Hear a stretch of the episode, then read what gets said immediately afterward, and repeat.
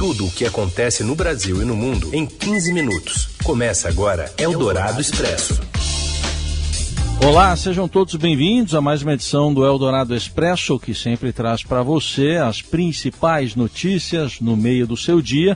Isso para você que está ao vivo com a gente no FM 107,3 da Eldorado, ou então em podcast aí em qualquer horário. Eu sou Raíssen Abac e estes são os destaques desta quinta-feira, 9 de setembro de 2021. O presidente do TSE reage a ataques de Jair Bolsonaro e diz que não se pode permitir a destruição das instituições para encobrir o fracasso econômico e social. Disparada de preços da gasolina e dos alimentos faz a inflação de agosto ser a maior para o mês em 21 anos. E mais, os bloqueios de caminhoneiros bolsonaristas nas estradas e a falta de vacina anti-Covid da AstraZeneca nos postos de São Paulo. O Dourado Expresso. Tudo o que acontece no Brasil e no mundo em 15 minutos. Na abertura da sessão do Tribunal Superior Eleitoral desta quinta-feira, o presidente Luiz Roberto Barroso rebateu diretamente as alegações sem provas feitas pelo presidente Jair Bolsonaro durante os discursos em manifestações antidemocráticas do feriado de 7 de setembro. O magistrado destacou que a democracia tem lugar para conservadores, liberais e progressistas e o que nos une é o respeito à Constituição. E afirmou que não se pode permitir a destruição das instituições.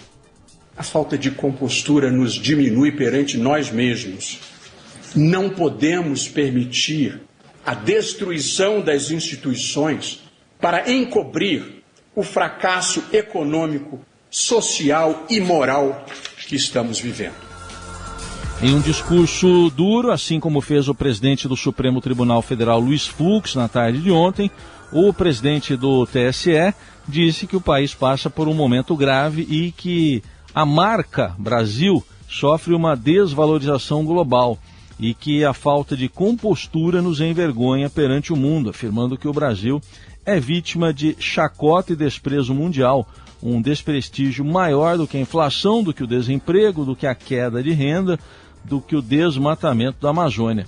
Barroso rebateu enfaticamente as afirmações de Bolsonaro, como a de que ele não poderia participar nas palavras do presidente da República, da farsa patrocinada pelo presidente do TSE. O ministro lembrou que o chefe do executivo repete incessantemente as alegações de, de supostas fraudes na eleição, que o alçou ao Palácio do Planalto sem ter apresentado nenhuma prova do que diz, mesmo quando foi instado formalmente pela Corte Eleitoral é, teórica vazia ou retórica vazia, disse o ministro, política de palanque, foi assim que ele classificou.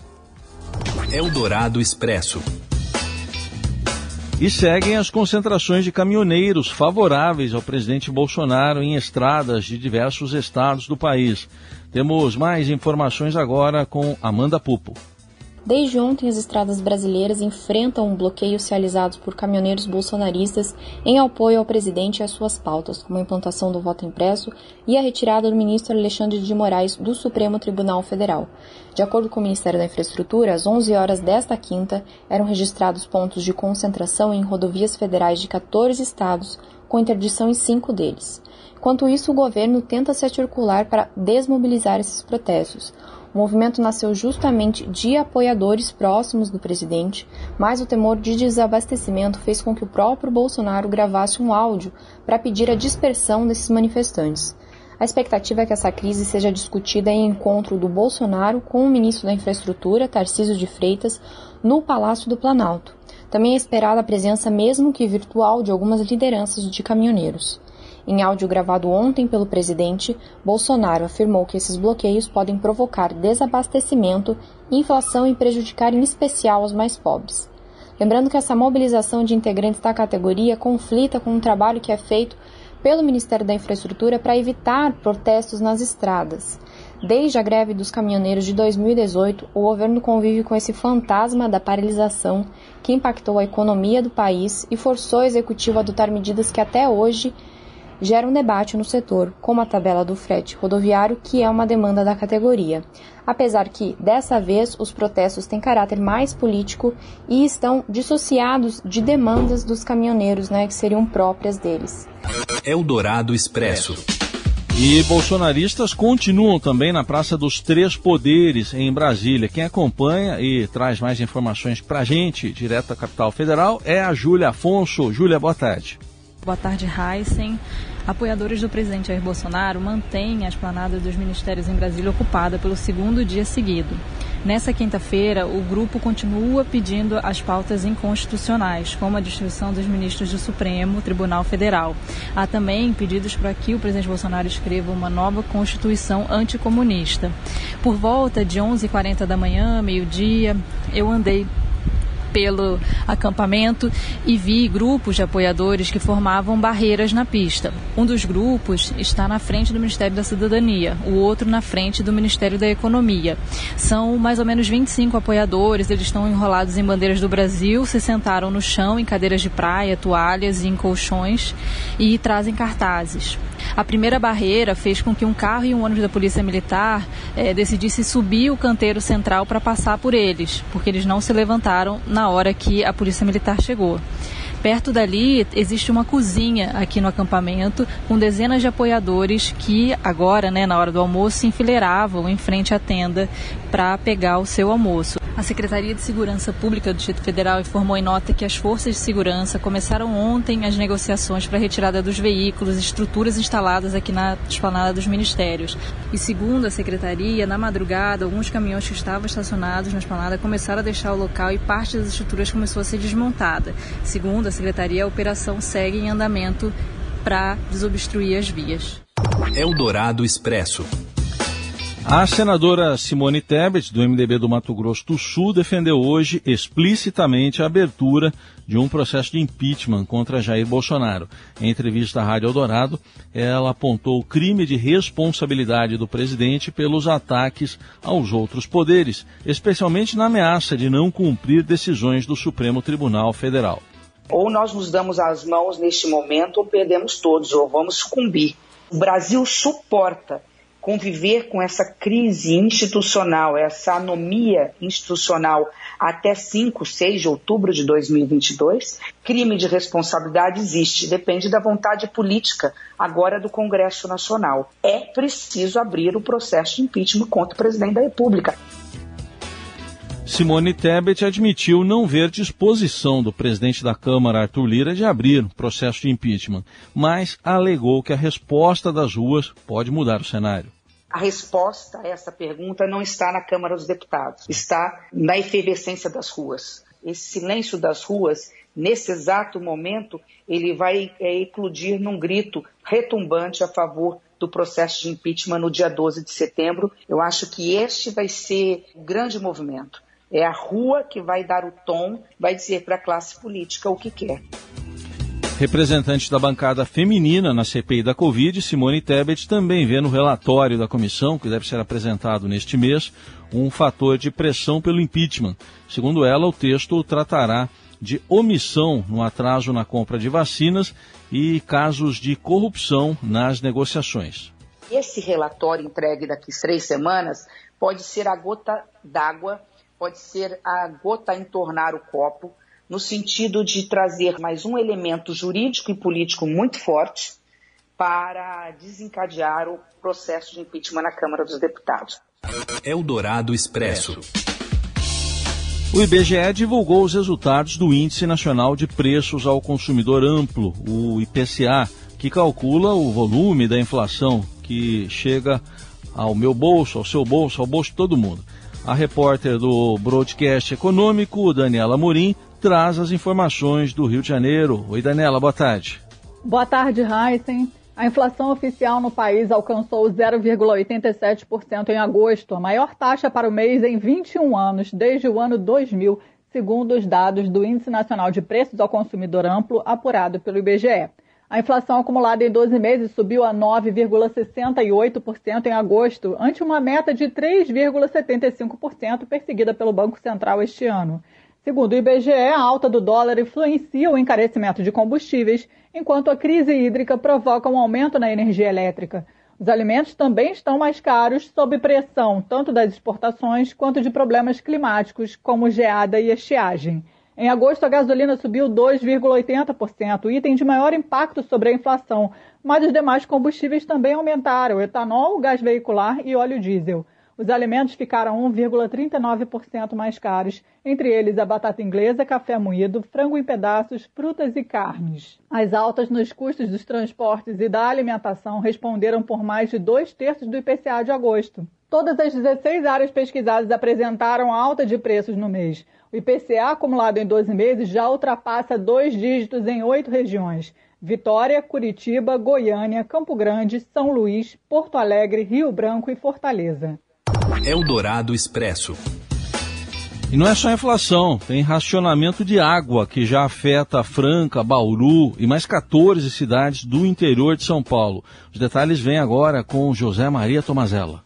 Depois de três meses sem chuva volumosa, 1 milhão e 300 mil pessoas em 16 cidades enfrentam racionamento de água no interior de São Paulo. No início de agosto, eram apenas seis o que mostra o agravamento da estiagem na região. Três cidades com rodízio no abastecimento estão entre as maiores do interior. Em Franca, os 350 mil habitantes sofrem com o rodízio, que vai pelo menos até o dia 17. A Sabesp, responsável pelo abastecimento, disse que a medida foi adotada em virtude da severa estiagem, mas alguns moradores apontam um atraso em obras que poderiam ter melhorado a situação do abastecimento. Em São José do Rio Preto, 100 mil moradores convivem com o racionamento desde abril. O abastecimento é interrompido diariamente, da uma da tarde às oito da noite. A cidade não registra chuvas há pelo menos três meses. Bauru tem um terço da população recebendo água dia sim, dia não. O rio Batalha, que abastece esses moradores, está quase seco. Outras cidades com população acima de 100 mil habitantes, como Valinhos, Itu, Salto e Catanduva, também estão racionando água. Hoje amanheceu chovendo em algumas regiões do interior, mas uma chuva fraca, insuficiente para recuperar os reservatórios. A previsão da meteorologia é de pouca chuva até o fim de novembro. Eldorado Expresso. Bom, aí você pensa, o alimento tá caro, a gasolina tá cara, tá faltando água, mas pelo menos eu vou tomar vacina.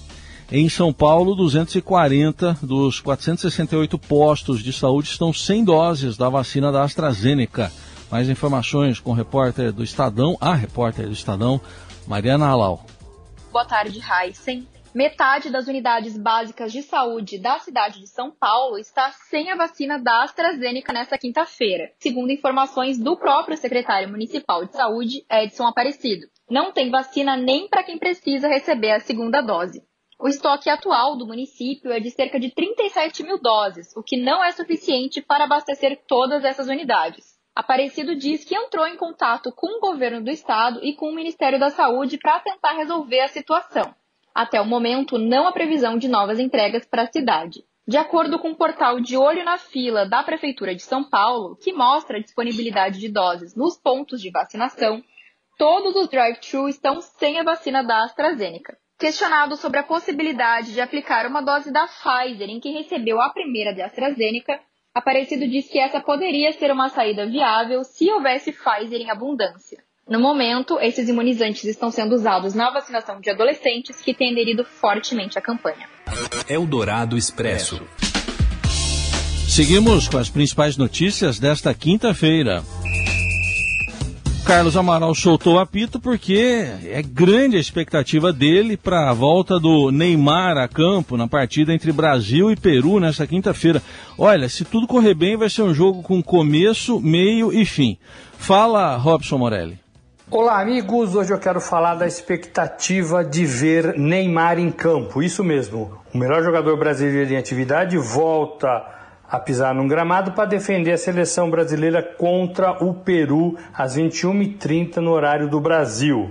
O Neymar estava sendo muito cobrado porque fez a primeira partida nessas eliminatórias agora desse período é muito ruim, muito ruim. Jogou muito mal contra o Chile, errou gols e jogadas que não costuma errar e foi muito criticado por isso. Teve até a insinuação de que ele estaria fora do peso. Na verdade, ele está fora de ritmo. Né? Ele demorou para começar a sua preparação lá no PSG e chegou no Brasil totalmente fora de ritmo. Então havia muita expectativa para ver como o Neymar seria diante da Argentina, jogo que todo mundo sabe não aconteceu, teve cinco minutos até o jogo ser parado pela Anvisa. E agora a nova partida contra o Peru todo mundo de olho na apresentação de Neymar. Tite vai manter Neymar no meio de campo ao lado de Gabigol ali no ataque, mas o torcedor brasileiro espera muito mais do seu camisa 10 do que viu na partida contra o Chile, mesmo com a seleção brasileira vencendo seu compromisso por 1 a 0. O Brasil defende 100% de aproveitamento nas eliminatórias e com uma vitória diante do Peru, que é um franco freguês, né? O Brasil aumenta a sua contagem e fica mais perto, mais próximo da Copa do Mundo do Catar. É isso, gente. Falei, um abraço a todos, valeu. Eldorado Expresso. E agora a gente fala de cultura. Birico, Poéticas Autônomas em Fluxo é uma exposição coletiva com 43 artistas, coletivos e grupos que têm em comum a vivência, a preocupação social e um olhar crítico às ações do poder público na região central de São Paulo, conhecida como Cracolândia. Eles apresentam 158 trabalhos, entre lambilambes, fotos, peças sonoras, obras tridimensionais e peças gráficas. O nome do coletivo vem da palavra usada pelos usuários para descrever o ato de dividir em pequenos pedaços e partilhar entre aqueles que precisam. Na mostra estão versões de obras produzidas por artistas urbanos como Mundano, Magmagrela e Paulestinos, nomes da arte contemporânea como Renata Filinto e Mônica Ventura, e veteranos até pouco conhecidos fora da boca do lixo, como Yoriken, Índio Badarós e a poetisa Job Tencourt. A exposição ainda conta com registros de ações sociais organizadas pelo coletivo Birico no território da Cracolândia e recortes históricos que remontam aos últimos anos de presença cultural no bairro. A exposição estreia hoje, ficará aberta até 27 de fevereiro de 2022 no Sesc Bom Retiro. A visitação ocorre de terça a sexta, das 8 da manhã às 9 da noite, aos sábados, das 10 da manhã às 2 da tarde, sob agendamento na página da unidade do Sesc Bom Retiro na internet. E assim a gente encerra mais uma edição do Eldorado Expresso e a atualização das principais notícias do dia você continua acompanhando nas plataformas do Estadão. Uma ótima quinta para você. Até amanhã. Você ouviu Eldorado Expresso tudo o que acontece no Brasil e no mundo em 15 minutos.